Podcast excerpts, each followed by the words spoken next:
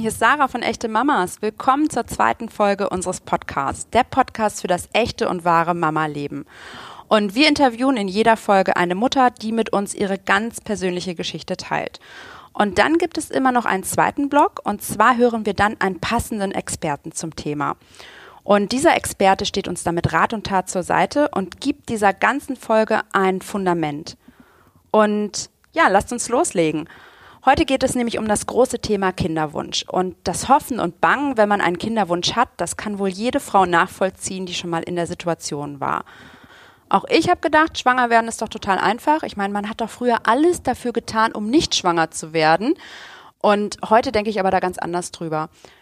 Und ich bedanke mich bei Sandra, meiner Interviewpartnerin, denn Sandra hat ganz offen über ihren Weg gesprochen. Sie ist bereits Mutter eines Sohnes. Sie ist also in der glücklichen Situation, dass sie schon einmal schwanger war und auch ein Kind hat. Aber der Weg dorthin war für sie sehr, sehr schwer. Denn am Ende musste sie eine künstliche Befruchtung vornehmen lassen und heute wünscht sie sich sehnlichst ein Geschwisterchen für das Kind, aber sie weiß, dass es auf natürlichem Wege nicht klappen wird. Und im zweiten Teil des Podcasts spreche ich mit Anja Dawson. Sie ist Inhaberin einer Kinderwunschklinik und sie ist genau der entgegengesetzte Part zu Sandra. Sie spricht mit mir auch sehr ehrlich und offen über ihre Arbeit, was in einer Kinderwunschklinik so alles passiert. Sie erzählt mir von ihrem Patienten und wie sehr sie sich freut, wenn sie mit ihrer Arbeit helfen kann, wenn sie also wirklich Paaren den größten Wunsch ihres Lebens erfüllen kann. Aber wir reden auch über das Thema Geld, denn der Gang in eine Kinderwunschklinik muss ja zum größten Teil privat finanziert werden und viele Paare schreckt das natürlich auch ab. Und am Ende habe ich sie auch noch gefragt, ob dieser Trick, dass man sich einfach nur entspannen muss und dann klappt das schon mit dem Babykriegen, ähm, auch wirklich stimmt. Und jetzt kann ich einfach nur sagen, ich wünsche euch ganz viel Spaß beim Zuhören. Ja, ich bin Sandra, ich bin 41 und wohne im Hamburger Westen mit meinem Mann und unserem fast zweieinhalbjährigen kleinen Sohn. Und ich weiß es schon, ähm, du wünschst dir ein zweites Kind. Ja, seit einem halben Jahr etwa ist der Kinderwunsch bei uns beiden dann doch wieder hochgekommen. Und ähm, ja, Henry ist ein richtiger Sonnenschein. Ich habe ihn ja gerade auch schon mal gesehen. Und auch bis Henry zur Welt kam, das Licht der Welt erblickte, war es ja auch ein ganz schön langer und steiniger Weg. Erzähl doch mal.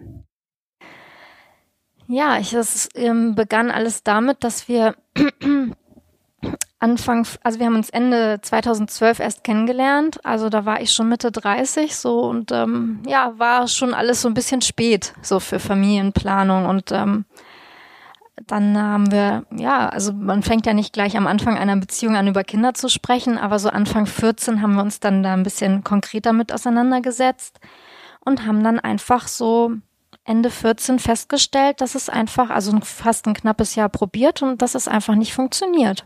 Auf natürlichem Weg. Ja, und waren dann so ein bisschen ratlos, was es sein könnte. Ja. Und was ist dann passiert? Was habt ihr gemacht? Ja, mein Mann kam dann irgendwie von sich aus auf mich zu und meinte, er würde sich sonst mal testen lassen und ähm, mal schauen, ob bei ihm alles in Ordnung ist ungewöhnlich, dass der Mann ja, das. Ja, cooler da, Mann. Ja, ich fand's auch, weil weil gerade dieses Thema äh, ist, nicht, ich finde, das ist so ein bisschen bei manchen Männern so ein bisschen behaftet mit unmännlich oder ne, nicht fruchtbar sein oder nicht nicht sein Mann stehen und Nee, genau. Er ist zum Arzt gegangen und da wurde dann festgestellt, dass sein äh, Spermiogramm nicht in Ordnung ist. Und ähm, dann seid ihr zusammen in eine Kinderwunschklinik gegangen? Genau. Wir sind, sind dann zu einem Abend gegangen, so Tag der offenen Tür, sage ich mal, von, von einer Kinderwunschklinik und haben uns einfach mal angehört, was dort so die Möglichkeiten sind. Und daraufhin waren wir so begeistert, dass ich mich dort dann in diverse Untersuchungen begeben habe, um halt zu gucken, was bei mir so los ist. Und bei mir war erst alles in Ordnung.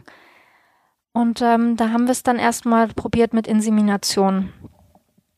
Und das hat einfach nicht funktioniert. Und ähm, Daraufhin hat mein Kinderwunscharzt gesagt, ähm, sie hatten im, im August 14 festgestellt bei einer Blinddarm-OP, dass ich Endometriose habe.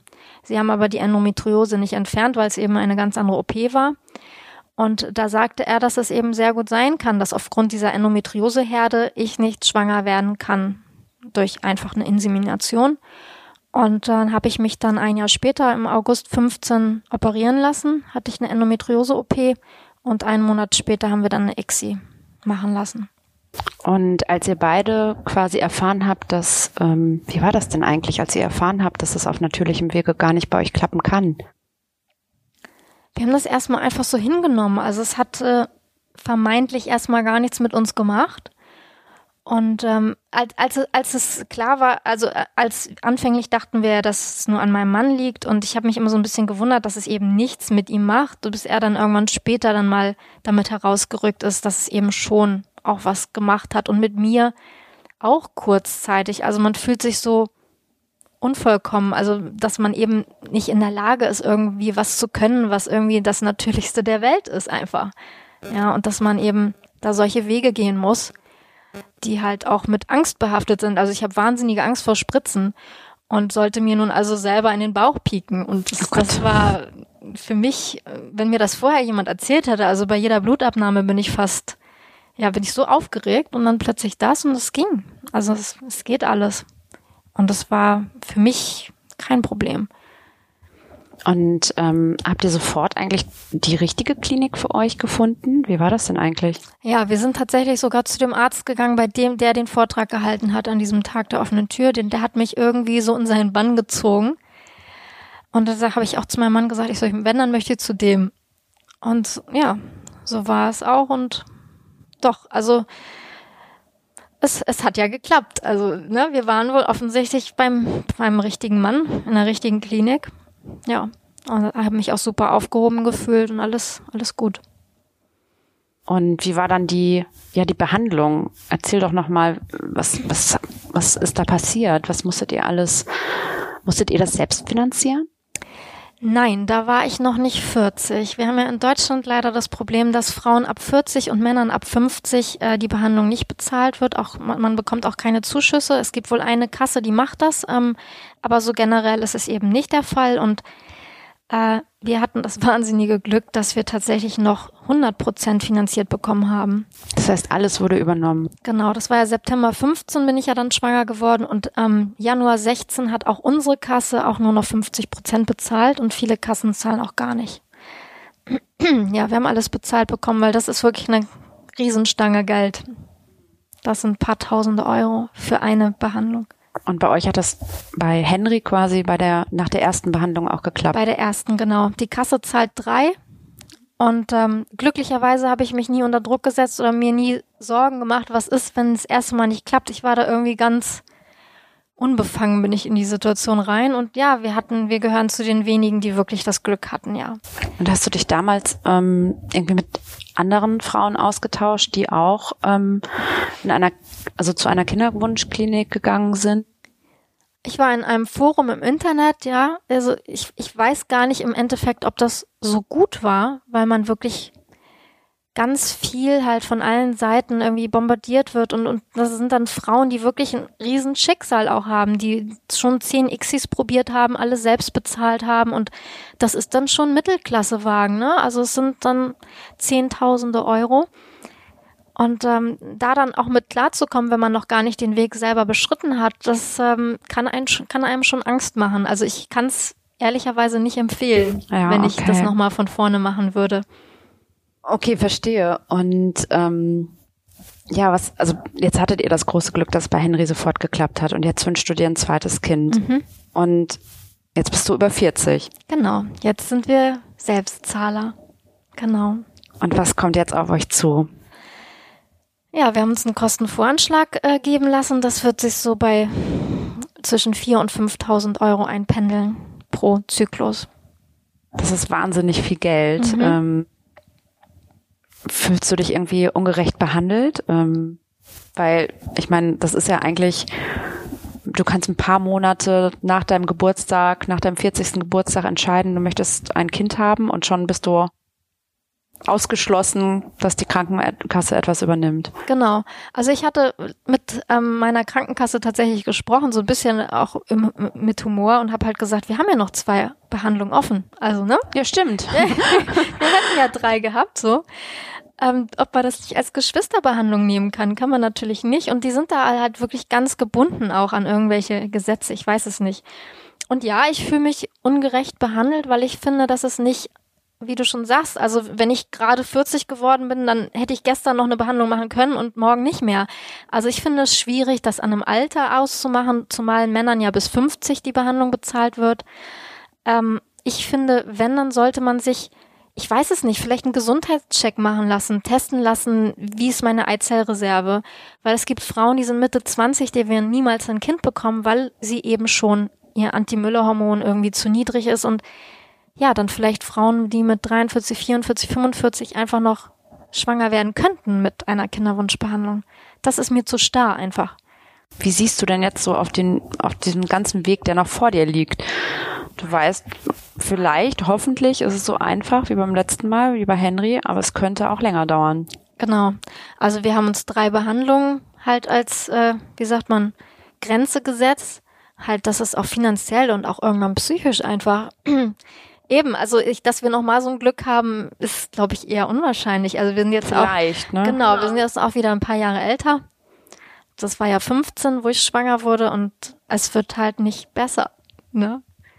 Und ähm, ja, also ich, ich der, das Komische ist auch, dass du dann in so einem Gespräch äh, oder ich mich in so einem Gespräch halt auch immer älter gefühlt habe, als ich bin. Also ich fühle mich wie Mitte 20 und dann sagt dir halt der Arzt, um halt auch ehrlich und fair zu sein, sagt so, hm, das wird schwer. Ne? Und man fühlt sich so wie, ja, schon, ja, alt einfach, schon so abgestempelt. So, man ist aus dem Rennen, ne? Ja. Ansonsten, ich, ähm, da ich das Glück hatte, dass ich die Behandlung gut vertragen habe und, und alles, was darum drumrum war, habe ich jetzt keine Angst, das nochmal zu machen. Ja. Also einzig der Kostenfaktor ist halt das, wo man wirklich, ja, sich zusammensetzt und sagt, oh mein Gott, was ist, wenn es nicht, ne? Aber andererseits es nicht zu probieren, genau das hat auch witzigerweise mein Mann war jetzt auch wieder der, der gesagt hat, wenn wir es nicht probieren, werden wir uns das immer fragen. Und das ist halt das auch, was, ja, was ich mir denke, ne? Es war ein teurer Spaß, das rauszufinden, aber ich glaube, so sein Seelenwohl für die nächsten Jahre dann irgendwie, ja, in Ordnung zu halten, glaube ich, ist, ist es doch wert. Ja, das ist so verrückt, dass man eigentlich ähm, ja durch Geld eigentlich ein, also sich das einfach finanzieren kann. Also wenn man das Geld hat, dann kann man's. Und wenn man das Geld nicht hat, dann kann einem vielleicht auch nicht der Wunsch nach einem Kind erfüllt Richtig, werden. genau. Wie geht's dir? Also wie sehr ähm, beeinflusst dich dein Kinderwunsch gerade in deinem alltäglichen Leben? Also ich bin neidisch auf andere Frauen, ja. Also es klingt blöd, weil, weil ich, ich schon ein Kind habe. Also viele würden dann vielleicht sagen, Mensch, du hast schon eins und sei, sei froh, dass du schon eins hast, habe ich auch schon gehört, ne? So, ja, und gib dich doch zufrieden. Aber ich glaube, das ist nicht so einfach gesagt, ne? Also vielleicht auch die, die keins haben, würden jetzt vielleicht sagen, ja Mensch, sie hat doch eins, was ist jetzt los, ne? Aber ähm, das könnte ich genauso sagen, wenn jemand drei Kinder hat, wünsche ich so ein viertes, dass ich sage, Mensch, drei reichen auch. Ich, ich glaube, das, das äh, ist auch nicht unser Recht, da irgendwie über andere zu urteilen. Mir geht es tatsächlich schlechter, obwohl ich schon ein Kind habe, als zu dem Zeitpunkt, wo ich noch keins hatte. War ich nicht so neidisch auf andere oder auf, auf Babybäuche oder ja, kleine Babys. Das ist das, was ich seltsam finde und womit ich auch noch nicht so richtig. Woran liegt das denn? Ich weiß es nicht. Ja, ja, weil, weil ich jetzt dadurch, dass ich jetzt Mutter bin, weiß ich halt, wie schön es ist und deswegen will ich es nochmal. Damals war es immer so eine vage Idee, so ja, schön, ne? Äh, hätte ich gern. So, warum genau, weiß man nicht, ist einfach ein Gefühl, aber jetzt weiß ich eben, kann ich es noch viel besser greifen, was da alles so mit sich, ja, was da so einhergeht damit und jetzt möchte ich das nochmal. Ich bin selber Einzelkind und würde einfach gerne mal Geschwister erleben. Wenn ich schon selber keine habe, dann eben halt in einer anderen Rolle als Mama einfach mal, ja, gucken. Wie lebt es sich so zusammen mit einem anderen Kind? Fände ich, fände ich für ihn auch schön einfach. Wie oft ist das Thema denn, also das Thema Kinderwunsch bei euch zu Hause ein Thema? Wie oft redet ihr darüber? Täglich? Mm, nee, also wir, wir haben viel darüber geredet, als mein Mann noch nicht so sicher war, ob er das möchte. da war ich wirklich, wirklich getrieben davon. Also ich, da, da bin ich, glaube glaub ich, auch schon auf die Nerven gegangen und viele kennen das von ihren eigenen Männern. Je mehr man da Druck macht. Druck macht, desto mehr machen sie zu. Und das hatten wir hier auch. Und er wollte dann, er fühlte sich einfach auch genervt davon. Und jetzt haben wir dann einfach im Sommer mal Tacheles gesprochen und ähm, er hat, dann haben wir uns darauf geeinigt. Okay, also es, es klingt so sehr verkopft, dass man sagt, okay, drei Behandlungen und dann ist Schluss. Aber wie will man es sonst machen? Und ihr geht wieder in die gleiche Kinderwunschklinik wie bei Henry? Und auch zum selben Arzt, ja. Da haben wir oh, auch schon ein Gespräch so gehabt sehr neulich. Ja, danke. Ja. Ja, wer weiß. Also kann man anderen Frauen eigentlich was raten, die einen Kinderwunsch haben? Ja, nicht, nicht so lange zu warten und sich, äh, also es wird ja immer gesagt, man soll erstmal ein Jahr auf natürlichem Wege probieren. Das, denke ich, hat auch seine Berechtigung, wenn man noch jünger ist.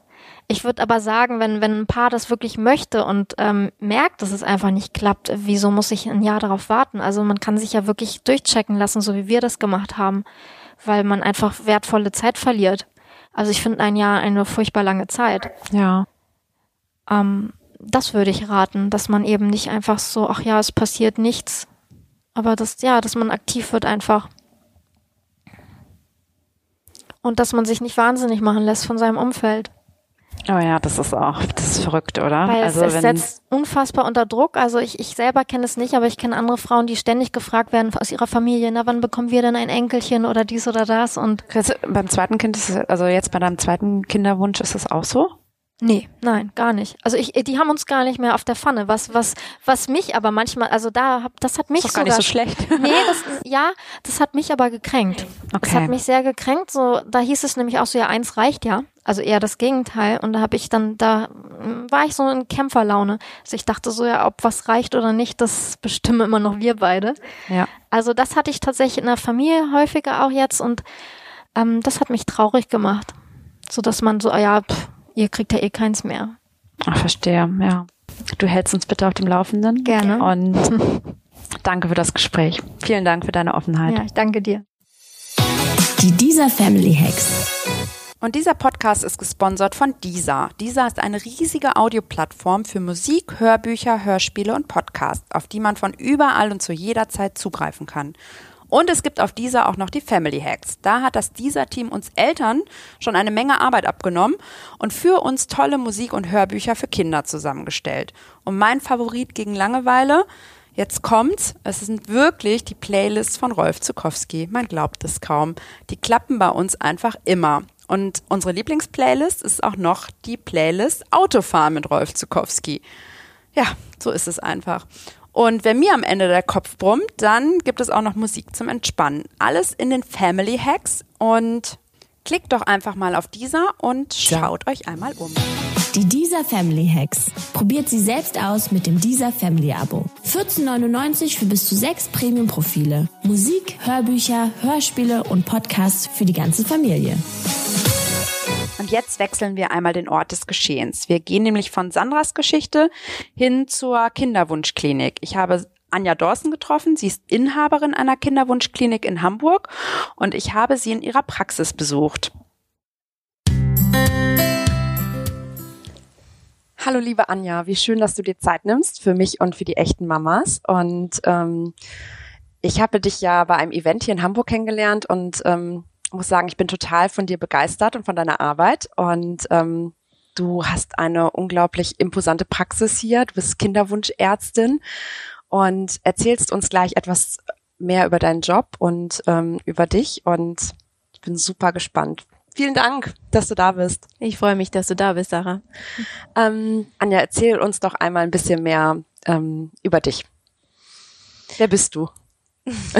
Ich bin ähm, eigentlich ähm, von Hause aus Frauenärztin und habe ähm, die Zusatzausbildung für Reproduktionsmedizin gemacht. Das heißt, äh, mein Hauptjob ist es, ähm, Paaren zu helfen, die halt keine Kinder bekommen können und ähm, mache das mit Leidenschaft schon seit vielen Jahren und bin jeden Tag glücklich darüber, dass ich mir das ausgesucht habe.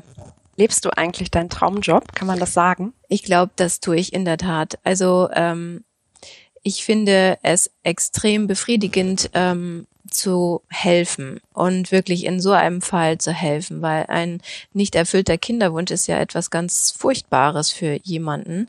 Äh, und wenn man dann dabei sein kann und quasi helfen kann, ist das ähm, extrem toll. Also wir freuen uns immer extrem, wenn es dann endlich geklappt hat, weil wir natürlich auch sehr, sehr viele schwierige Paare, also nicht schwierige Paare, aber sehr schwierige Fälle haben in dem Sinne, ähm, so dass wir dann natürlich extrem froh sind, wenn es dann geklappt hat. Und das ist sehr emotional auf jeden Fall und ähm, befriedigt mich insofern äh, sehr weil ich ähm, einfach wirklich merke, ich habe was Tolles getan nicht nur Leben gerettet, sondern Leben produziert, in Anführungsstrichen.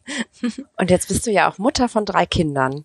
Und ähm, würdest du sagen, dass du deinen Job besser machen kannst, weil du Mutter ich glaube, in gewisser Hinsicht ist das äh, schon so und spielt schon eine Rolle, weil ähm, ich das natürlich auch sehr gut nachvollziehen kann, wie es sich anfühlt, wenn es eben nicht klappt mit einem Kinderwunsch.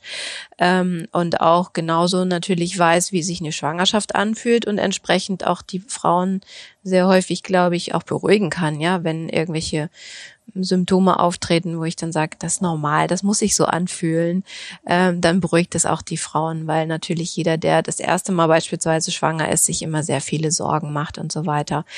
Und ähm, von Frau zu Frau ist das auch häufig eine einfachere Situation, denke ich. Wobei ich dabei nicht sagen will, dass Männer nicht genauso einfühlsam sein können. Im Gegenteil, das ist sicherlich auch so.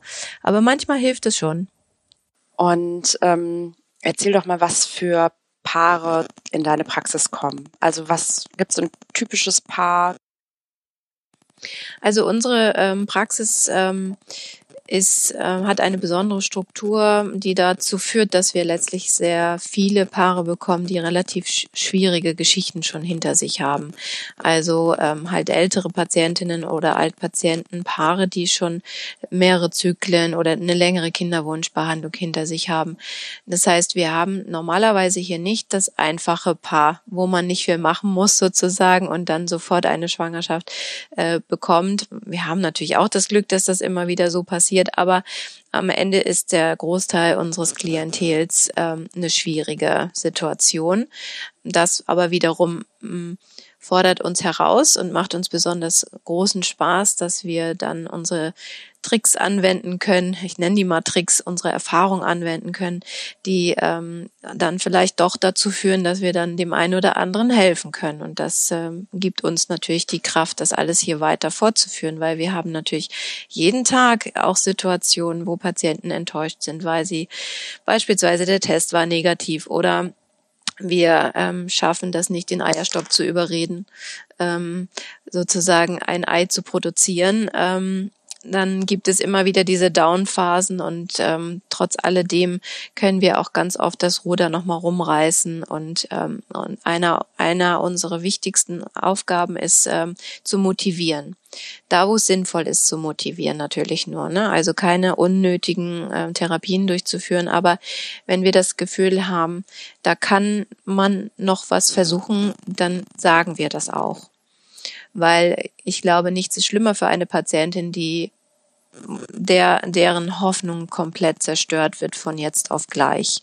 Also man muss das sehr vorsichtig auch angehen mit den Paaren und ähm, darf auch nicht von jetzt auf gleich zum Beispiel sagen, so Pech gehabt, es wird jetzt nichts mehr, sondern das muss in Gesprächen herausgearbeitet werden und auch äh, während einer Therapie sprechen wir das natürlich auch immer wieder an. Wie ist die Situation? Macht es Sinn, noch weiterzumachen und so weiter? Das ist ein Fluss sozusagen. Das ist nichts Abruptes. Und ähm, du hattest vorhin gesagt, dass ihr eure Tricks anwendet. Was sind denn eure Tricks? Naja, also erstmal die Erfahrung des Arztes ist ähm, natürlich ein, ein, ein Punkt, ähm, wenn der halt schon sehr viele schwierige Fälle durchgeführt hat und da auch ähm, so für sich herausgefunden hat, was äh, ihm am besten liegt und welches äh, Protokoll er beispielsweise gerne anwendet, wo er am häufigsten positive Erfahrungen mitgemacht hat, äh, ist das das eine. Das andere ist natürlich auch, ähm, wie ähm, wie baut man so eine Praxis auf? Was, worauf legt man Wert? Ähm, zum Beispiel ähm, legen wir darauf Wert, ähm, dass zum Beispiel die Patienten keine Parfums tra äh, tragen, wenn sie zu uns in den OP kommen. Da könnte man natürlich sagen, was sind das dann für Spinner? Ja, was, äh, das macht doch überhaupt nichts. Wir finden schon, dass das was macht.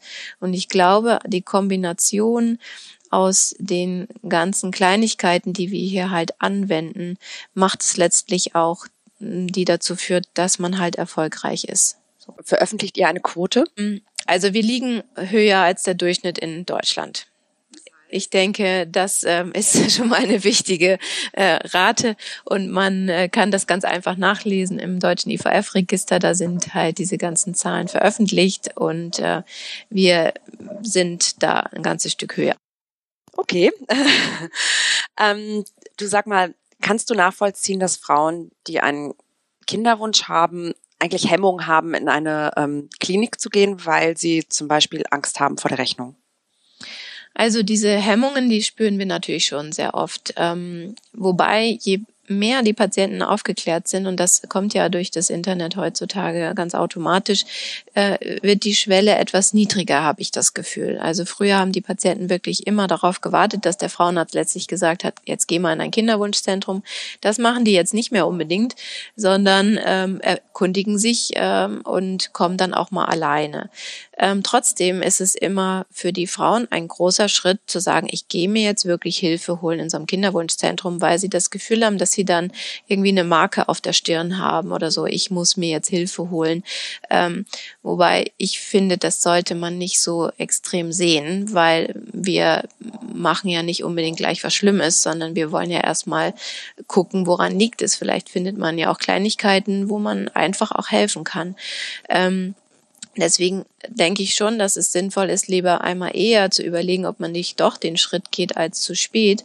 Und diese Rechnungen, die man dann bekommt, sind auch nicht unbedingt so hoch, wie man sich das vielleicht vorstellt. Natürlich, wenn irgendwann eine künstliche Befruchtung kommt und man ist Selbstzahler, dann sind das natürlich schon Summen, die nicht unerheblich sind. Und das kann jeder von uns auch super nachvollziehen, dass das nicht mal eben auf dem Konto rumliegt. Ähm, auf der anderen Seite denke ich halt auch, ähm, in dieser Situation sind natürlich sehr viele Patienten, dass sie plötzlich Selbstzahler sind, weil sie schon mehrere Zyklen hatten oder halt über 40 sind. Ähm, das geht übrigens auch Privatpatienten so, die mit der Beihilfe versichert sind. Äh, die bekommen dann von der Beihilfe auch nichts mehr, weil die sich an den äh, GKV-Kassen eben ähm, orientieren. Ähm, trotzdem denke ich aber, wenn es eine Chance gibt, insbesondere als Mutter kann ich das so zumindest sagen, ist es am Ende, glaube ich, wirklich den meisten egal, dass sie was dafür bezahlt haben. Weil so ein Kind kann man gar nicht äh, aufwiegen. So, natürlich bedeutet das nicht, dass man sich komplett verschulden soll, muss, wie auch immer, nur weil man ein Kind haben möchte. Auf der anderen Seite, ähm, ist die Situation in Deutschland einfach so, dass viele gar keine andere Wahl haben. Entweder zu sagen, ich nehme jetzt das Geld auf ähm, investiere das da rein oder halt nicht. So. Und ähm, manchmal ist es wirklich schade, dass eben Paare dann eben eine Therapie nicht fortführen können, obwohl sie eigentlich noch eine gute Chance hätten. Das muss man schon sagen. Und ähm, kannst du sagen, wie die durchschnittlichen Ausgaben eines Paares hier bei euch sind? Also was ist so der durchschnittliche Wert, was ein Paar bei euch bezahlt? Also ähm, es kommt natürlich darauf an, was die machen. Also wenn wir gar keine größere Geschichte machen, sind das äh, wenige hundert Euro im Monat, wenn überhaupt. Ähm, wenn man natürlich Richtung künstliche Befruchtung geht und man ist Selbstzahler, sind das schon einige tausend Euro was überall der Fall ist. Ne? teuer ist denn eine künstliche Befruchtung? Es hängt davon ab, ob man eine IVF oder eine ICSI macht. Also die Art der Befruchtung im Labor ist dabei unterschiedlich, wobei die ICSI halt die deutlich aufwendigere Variante ist und entsprechend teurer ist. Und da liegt man schon, naja, wie also um die fünf bis 7.000 Euro kann sowas kosten. Mhm. Ja. Und das heißt, wenn man mehrere Zyklen braucht, um schwanger zu werden, kann das auch ganz schön teuer werden. Weil wir, glaube ich, in Deutschland grundsätzlich noch eher günstig fahren. Also es gibt äh, viele Länder, wo das deutlich teurer ist noch. Ähm, wo die Patienten noch viel mehr Geld in die Hand nehmen müssen. Ich meine, da will damit nicht sagen, dass das okay ist, ja, aber es gibt halt ähm, genaue Vorschriften auch für die Kinderwunschzentren, woran sie sich halten müssen, sozusagen, was sie abrechnen.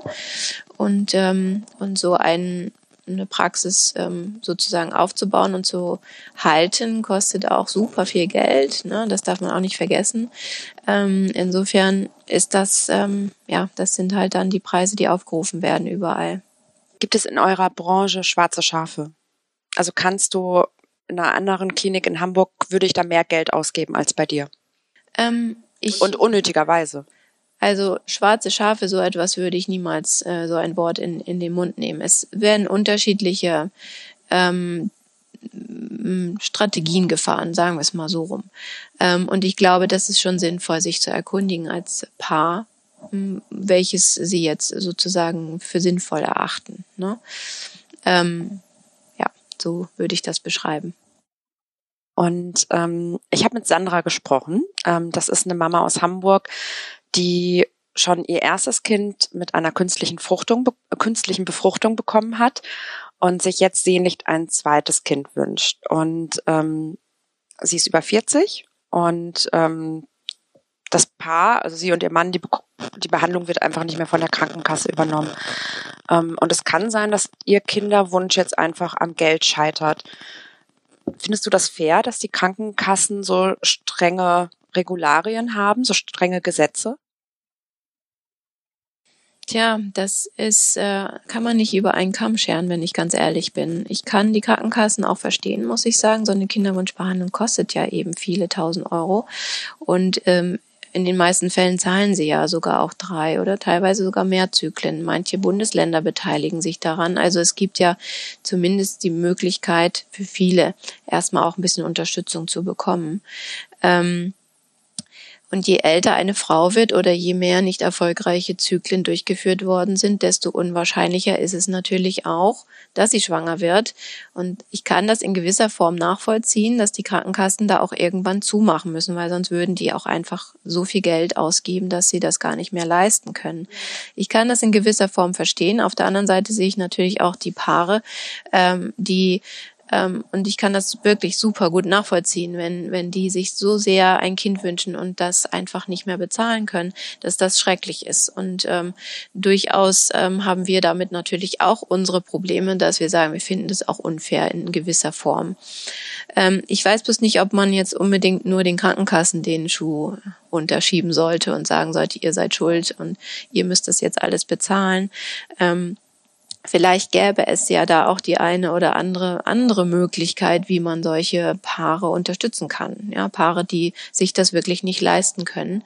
Ähm, da ist aber, ja, da sind die Länder und der Staat letztlich ähm, angesprochen, muss man sagen. Und wenn es da, sage ich mal, faire Regularien geben würde, wo man dann überprüfen würde, okay, das Paar hat halt, was weiß ich, so und so viel Einkommen und kann es sich halt nicht leisten, ähm, und das fair ablaufen würde, wäre das bestimmt auch etwas, was man vielleicht mal überlegen könnte. Ne?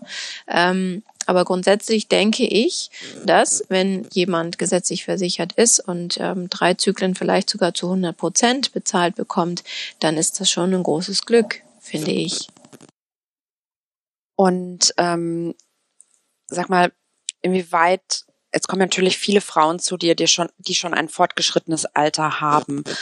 Ähm, wie ist denn deine, deine persönliche Meinung dazu? Haben die einfach zu spät sich einen Kinderwunsch überlegt? Also naja, das hängt, das ist ja total unterschiedlich. Es gibt natürlich diese typischen Frauen, die erstmal ihre Karriere gemacht haben und mit 40 sich überlegen, ups, da fehlt ja was.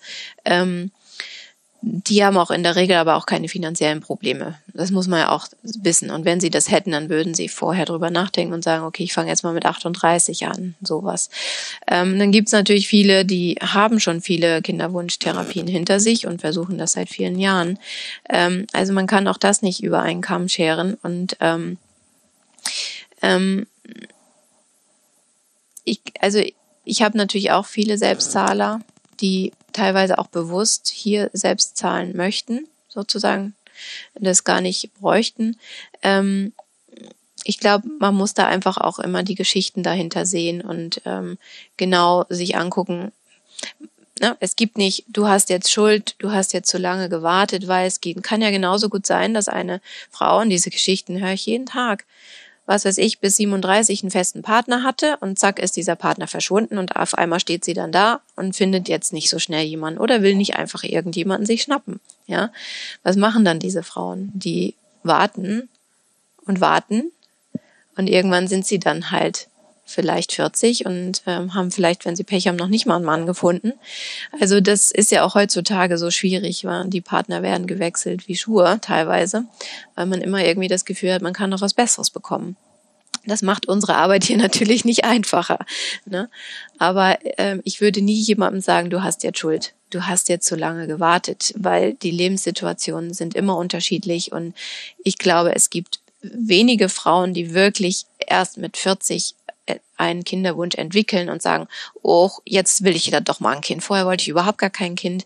Das ist ja eher so, dass etwas, was in einem schon länger brodelt und aber die Lebenssituation vielleicht nicht gepasst hat. Ja, also ich glaube, ich kann beispielsweise selber auch nur froh sein, dass ich früher darüber nachgedacht habe. Und das lag nur daran, dass ich als junges Mädel schon in einer Kinderwunschklinik gearbeitet habe und gedacht habe, Mist, wenn du nicht aufpasst, sitzt du auf der anderen Seite des Tisches irgendwann.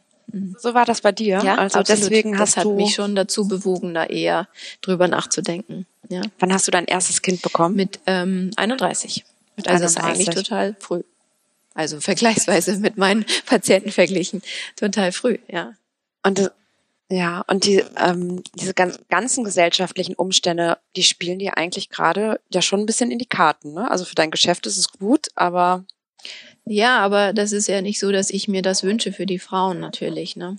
Ähm, deswegen ziehe ich ja auch durch die Gegend und sage, Mädels, versucht früher drüber nachzudenken, weil es wirklich offensichtlich nicht klar ist, wie schwer das ist. Ja, und ähm, viele fallen aus den Wolken und sagen, wie jetzt mit 40 ist die Wahrscheinlichkeit fünf Prozent, dass man schwanger wird auf normalem Weg. Das kann ich mir überhaupt nicht vorstellen. Ja, aber so ist es. Hm? Und ähm, ich glaube, wenn das ein bisschen mehr publik wäre und die Frauen sich dessen bewusster wären, wie schwierig das ist, dann wäre es vielleicht auch so, dass äh, die eine oder andere Patientin gar keine Hilfe bräuchte. Zumindest nicht fürs erste Kind. Ja, irgendwie wird einem irgendwie so vermittelt, es ist immer möglich und man kann auch mit 40 noch locker, mit über 40 sogar ähm, locker noch ein Kind bekommen. Ja, das ist leider ein Trugstoß, ne? Und insbesondere die Frauen, die noch keine Kinder hatten und natürlich entsprechend auf sich geachtet haben, viel Sport machen, einen regelmäßigen Zyklus haben, schlank sind, sich gesund ernähren, die würden ja niemals auf die Idee kommen, dass es nicht mehr funktionieren kann, weil es ja alles tippitoppi ist. Ne? Und äh, aber es ist in Wirklichkeit nicht tippitoppi, weil unser Äußeres sagt nichts darüber aus, wie unsere Eier sind, ja, wie die Qualität der Eier ist oder wie viele noch da sind. Und äh, das wird ganz oft unterschätzt. Das heißt, man kann eigentlich gar nicht merken, dass die Fruchtbarkeit zurückgeht. Man merkt man nicht. Es sei denn, man kommt wirklich schon in die Wechseljahre, was ja nicht so häufig der Fall ist, aber was man zum Beispiel auch unter der Einnahme der Pille überhaupt nicht merken würde. Und dein Rat quasi an alle Frauen da draußen wäre dann, also erstens sich ähm, frühzeitig darüber Gedanken zu machen, ob man Kinder haben möchte. Ähm, denn übrigens, wenn man mehrere haben möchte, muss man eher anfangen. Ja, da kann man nicht erst mit 40 anfangen. Also da ist Anfang 30 absolut ähm, der der der Wunsch uns unsererseits sozusagen, dass die Frauen anfangen. Ähm, und das Zweite ist halt auch in der Tat vielleicht mal, auch wenn sie noch nicht so akuten Kinderwunsch haben, mal einmal gucken zu lassen, wie sieht's denn eigentlich aus? Ist alles okay? Kann ich mir noch Zeit lassen. Äh, und dann, wenn es dann sozusagen darum geht, einen Kinderwunsch umzusetzen, eben ähm, sich auch nicht zu spät Hilfe zu holen. Ja, also wenn man Zyklusstörungen hat, sollte man nicht länger als sechs Monaten warten, sechs Monate warten beispielsweise. Ja, weil dann ist ja irgendwas nicht in Ordnung. Und dann ist auch die Wahrscheinlichkeit, dass man schwanger wird, sehr gering. Also es gibt ähm, auch je nach Alter der Frau sollte man eben nicht so lange warten. Ne? Das heißt jetzt nicht, dass jeder nach zwei, drei Monaten in so einer Kinderwunschpraxis aufkreuzen muss, überhaupt nicht. Da ist natürlich der Frauenarzt erstmal der erste Ansprechpartner. Ähm, aber zu lange warten bringt insbesondere, wenn man Richtung Ende 30 geht, nicht wirklich was. Da kann ich nur darauf äh, pochen zu sagen, komm, lass wenigstens mal gucken. Vielleicht ist auch nichts Schlimmes und man muss nur ein bisschen dran drehen und zack, funktioniert es. Manchmal reicht es, wenn man in eine Kinderwunschklinik geht und weiß, man bekommt jetzt Hilfe, dass man dann nichts mehr, dass ich dann nichts mehr machen muss beispielsweise, ja. Weil einfach ähm, dieses Abgeben der Verantwortung auch teilweise den Frauen total hilft, weil bis dahin versuchen sie das zu Hause zu regeln mit ihren Pipi-Tests, Ovulationstests und so weiter. Mann muss jetzt funktionieren und Frau regelt alles sozusagen. Ich messe jetzt meine Temperatur und der Mann, dem sag ich mal am besten gar nichts und so weiter. Das ist super Stress. Und in dem Moment gibt man so ein bisschen die Verantwortung auch mal ab und das kann auch mal sein, dass das ausreicht, um eine Frau oder auch das Paar zu entspannen. Ist die Psyche denn ausschlaggebend für die Fruchtbarkeit? Also hilft das, wenn, also man kennt ja diesen Satz dann, fahr doch mal in den Urlaub, entspann dich mal und dann klappt das schon. Ja, also es passiert immer mal wieder. Auch ich erlebe das mit meinen Patienten, wenn die in Urlaub fahren, dass sie schwanger wiederkommen.